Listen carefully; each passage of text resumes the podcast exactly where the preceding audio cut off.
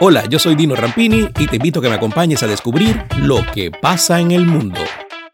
Dos españoles y un ciudadano irlandés que habían sido dados por desaparecidos tras un ataque por un grupo armado el lunes en el este de Burkina Faso fueron asesinados, según confirmaron este martes dos altas fuentes de seguridad del país africano.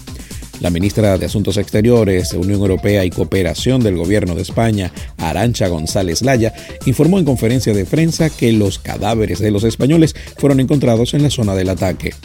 Fueron identificados como David Beraín y Roberto Fraile, ambos periodistas que realizaban un documental.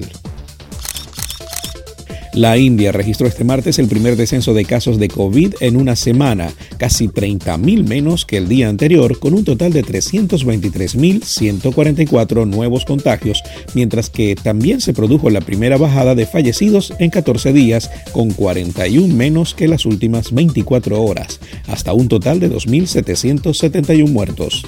Estos datos positivos se producen durante la peor fase de la pandemia en la India, que eleva el total acumulado a los 17.6 millones de casos y 197.894 muertes, según informó el Ministerio de Salud indio. El país se ha convertido en el epicentro global de la pandemia ante el feroz avance del virus que en cuestión de semanas ha multiplicado la tasa de positivos dramáticamente, reportando cifras récords y provocando un colapso sanitario en los hospitales de las regiones más afectadas como Nueva Delhi o la occidental Maharashtra. Autoridades sanitarias de Brasil rechazaron ayer la importación de la vacuna rusa Sputnik V contra el coronavirus por considerar que le faltan datos técnicos para verificar su seguridad y eficacia. Por su parte, Rusia salió a defender su fármaco y aseguraron que la decisión del gobierno brasileño no está vinculada a cuestiones médicas, sino que se debe a presiones políticas de Estados Unidos. El gobierno ruso dijo que la Agencia Nacional de Vigilancia Sanitaria de Brasil, que alegó falta de datos para no permitir por ahora la importación de la vacuna, recibirá información adicional sobre ella si es que faltara. Las autoridades sanitarias de Estados Unidos indicaron que las personas completamente vacunadas ya no necesitan llevar máscaras al aire libre a menos que se encuentren en una multitud.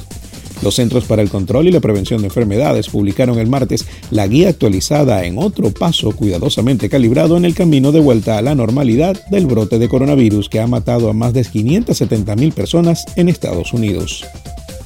El cambio se produce cuando más de la mitad de los adultos estadounidenses se han vacunado al menos una vez contra el coronavirus y más de un tercio se ha vacunado completamente.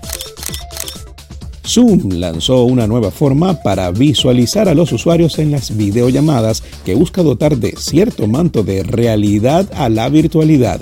Se trata de pista inmersiva una opción que permite ver a todos los integrantes de la videollamada en una misma sala. La función, que había sido anunciada en octubre del año pasado en el marco del evento anual de Zoomtopia, ahora llegó a los usuarios. Esta herramienta permite hasta 25 participantes en un mismo espacio virtual, que puede ser una sala de conferencias, un aula o un auditorio. Lo que pasa en el mundo con Tino Rampini es presentado por Inversiones Autoval, todo lo que necesitas para tu vehículo, especialistas en tren delantero. Juguetón, en donde todos somos como niños. Over Blasio, expertos en viajes, más de 60 años lo avalan. Uniformes Única, la fábrica de uniformes número uno de Venezuela. Publiaviso, su imagen corporativa. Doima International, de Estados Unidos para el mundo, rodamientos industriales y automotrices. Tony's Bistro, Market y Restaurant. Ven al Tony. Farmacia Leo. Si no lo encuentra en Farmacia Leo, no lo busque. Pastopoli, cocina italoamericana. Solution Travels, calidad y confort en traslados terrestres en Venezuela y hasta Brasil. Grupo Lorini, conectando al mundo desde el 2002. Dino Happy Shop, la tienda de la gente feliz.